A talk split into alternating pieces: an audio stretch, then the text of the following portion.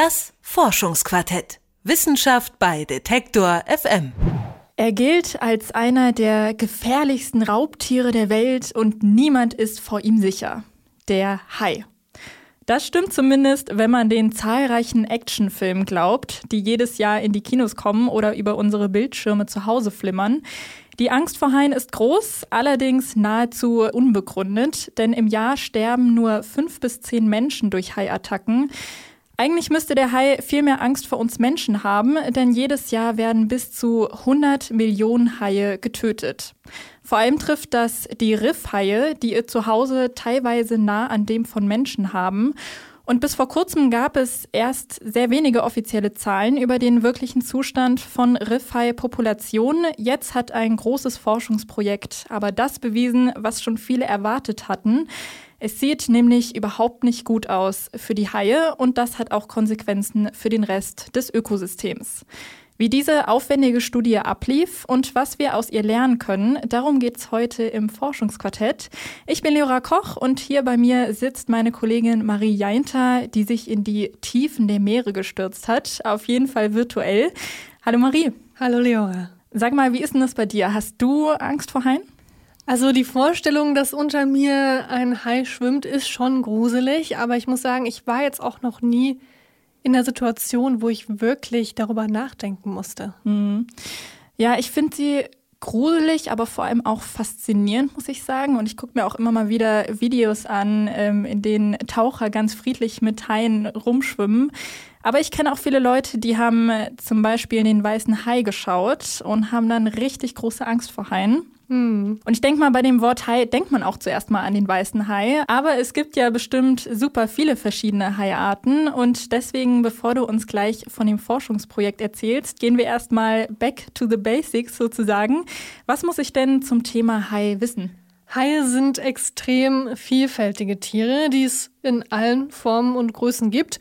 Vom Zwerglaternenhai, der nur 20 Zentimeter groß wird, bis zum Walhai, der über 10 Meter groß wird, ist alles dabei. Und es gibt zwischen 400 und 500 verschiedene Haiarten. Da sind sich die Haiforscher nicht so hundertprozentig sicher. Aber wir verbinden ja Haie gerne mit dem weißen Hai. Wir verbinden Haie gerne mit tropischem Klima. Aber Haie gibt es auf der ganzen Welt, auch hier bei uns an der Nord- und Ostsee.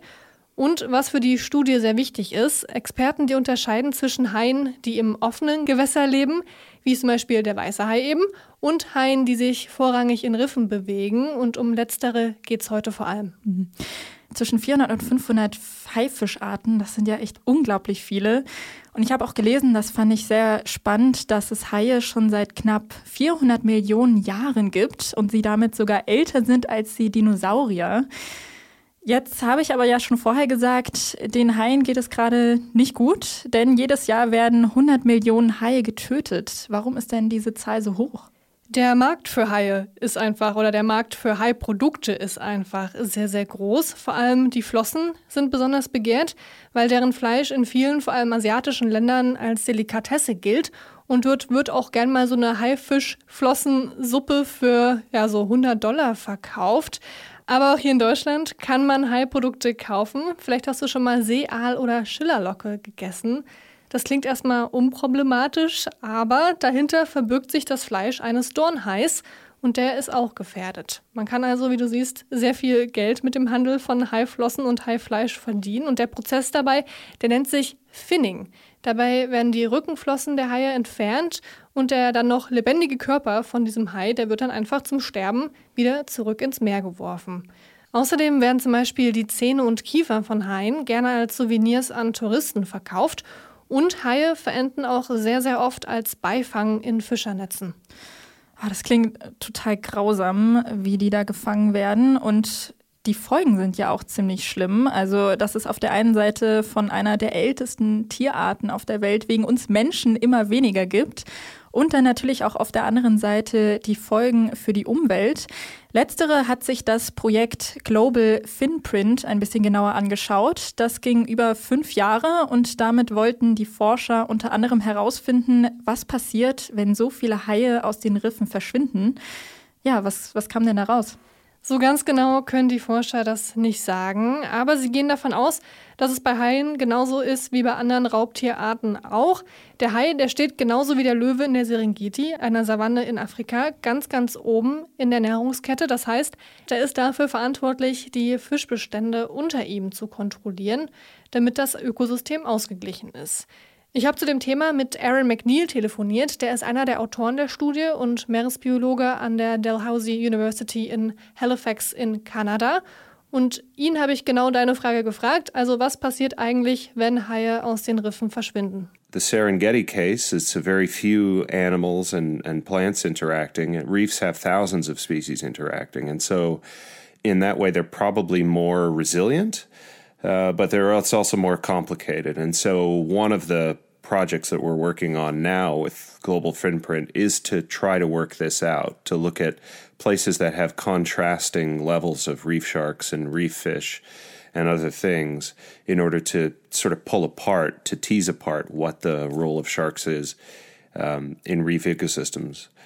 But in general, if you lose predators in an ecosystem, then their prey tend to increase heavily um, and and you have sort of cascading consequences for how the system functions. Um das kurz zusammenzufassen, wenn Raubtiere aus einem Ökosystem verschwinden, dann gibt es viel zu viele Beutetiere, die das komplette System auf den Kopf stellen. Und das ist besonders im Meer ein Problem, weil es dort im Gegensatz zur Serengeti Tausende bis zu Millionen von Tierarten gibt, die alle vom Hai abhängen, zum Beispiel Moränen oder Doktorfische, aber eben noch ganz viele andere Fischarten.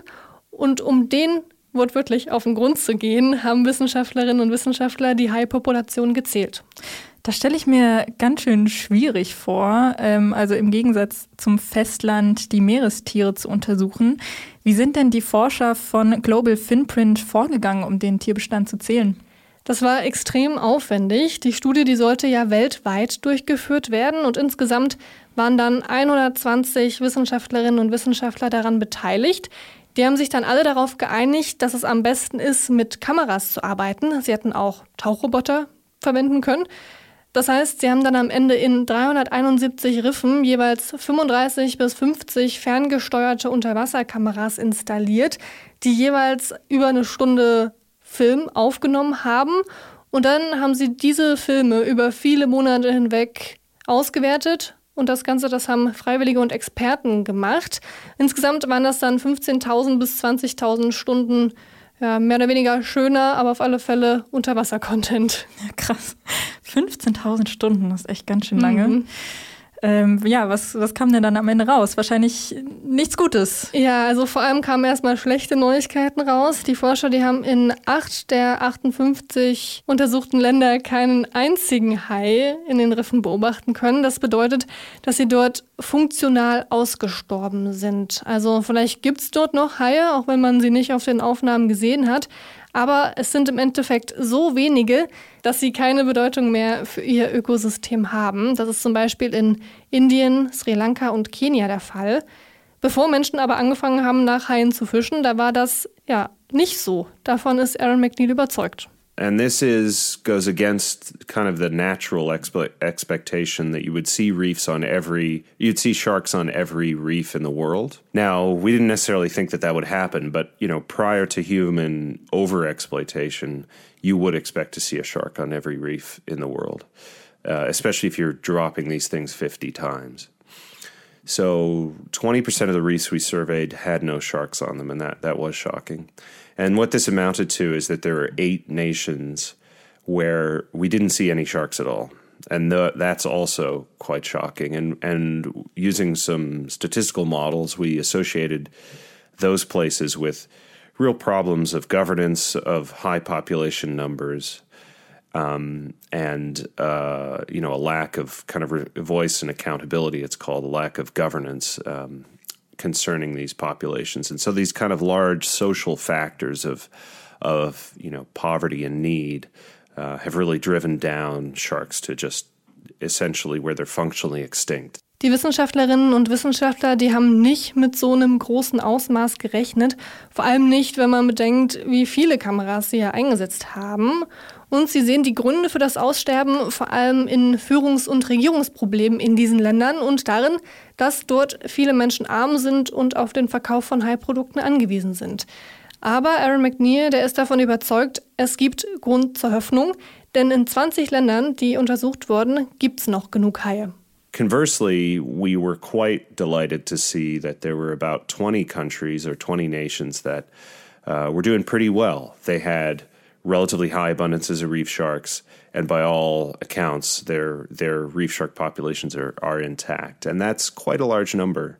And so what it means is that we have this kind of gradation between you know functional extinction and and essential uh, you know functional wholeness that um, that is the state of reef sharks around the world, and that is um, good to see because it means that there are still you know a fair number of places around the world and distributed all over. I mean the uh, the Bahamas is a, in the Caribbean did very very well. Uh, French Polynesia, it's out obviously in the Pacific and it's quite remote, and they're doing very well. So you had these places around the world that are doing well, and that means that there are kind of reservoirs of hope for reef sharks. That if action is taken uh, to conserve them, that they are capable of, of coming back. Es gibt also diese Staffelung von Gegenden, also von Gegenden, in denen Haie quasi ausgestorben sind und Gegenden, wo es noch genug gibt. Und die Forscher, die nennen diese Orte Reservare der Hoffnung. Und die konzentrieren sich Gott sei Dank nicht nur auf einen Punkt in der Welt, sondern sind überall, also vom Ostpazifik bis zum Westpazifik, gibt es überall Riffe, wo es noch genug Haie gibt. Und das ist, wie gesagt, eine gute Nachricht, denn dort kann daran gearbeitet werden, dass weniger Haie getötet werden. Und dann gibt es die Chance, dass sie auch in den Gegenden wieder zurückkommen, wo sie im Moment nicht vorhanden sind. Reservare der Hoffnung hört sich ziemlich schön an, aber auch ziemlich traurig, finde ich, dass es ähm, ja überhaupt so weit kommen musste, dass es diese Reservare der Hoffnung geben muss. Du meintest gerade, es gibt aber die Hoffnung, ähm, Haie können wieder dann zurück in die Gebiete übersiedeln. Wie schafft man das denn? Also was muss denn passieren, damit Haie nicht weiter aussterben überhaupt? Ja, also die Länder, die müssen sich einfach ein Beispiel an den Regionen nehmen, wo schon etwas gegen das Fischen von Haien gemacht wird.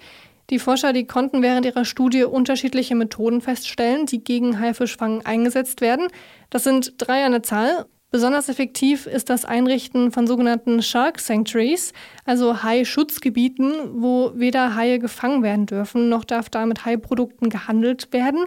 Das sind teilweise riesige Meeresstrecken, die hart kontrolliert werden. Auch effektiv sind generelle Meeresschutzgebiete, die auch sehr, sehr groß ausfallen können und wo dann bestimmte Hai- und Fischarten nicht gefangen werden dürfen. Allerdings sind diese Optionen nicht für alle Länder machbar. Hm. Ja, wollte ich gerade auch sagen. Also ist es denn überhaupt realistisch, diese Maßnahmen in den Ländern umzusetzen? Du meintest ja vorher, dass viele Länder oder Regionen von der Haifischerei leben. Also es ist deren Lebensgrundlage.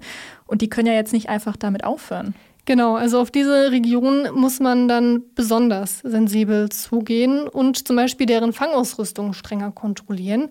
Viele Fangmethoden, die sind extrem brutal und die sorgen eben dafür, dass Haie auch als Beifang verenden. Kiemennetze und Langleinenfischerei zum Beispiel.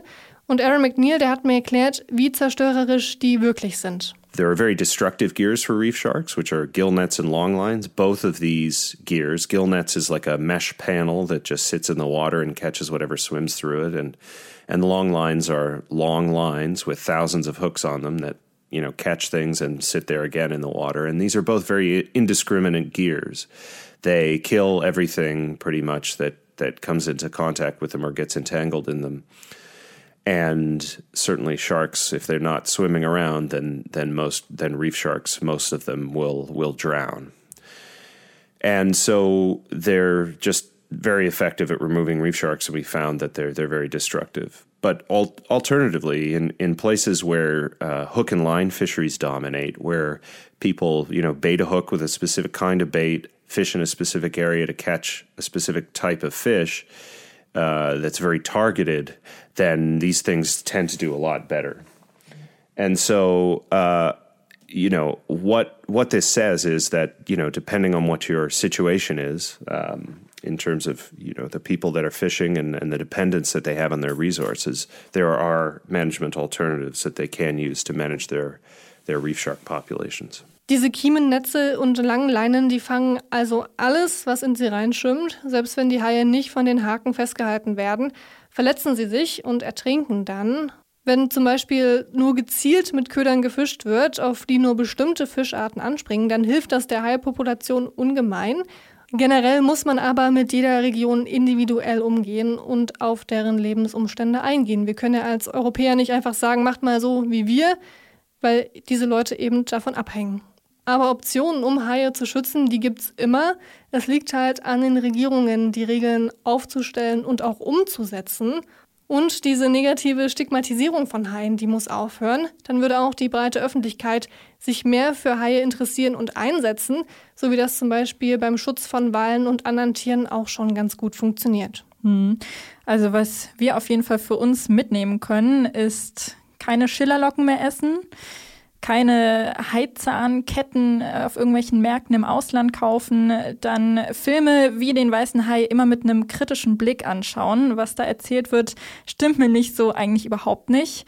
Und wenn ihr das nächste Mal zum Surfen in den Urlaub fahrt, dann genießt auf jeden Fall die Natur, aber respektiert auch den Lebensraum von den Tieren und dann sollte eigentlich nichts passieren.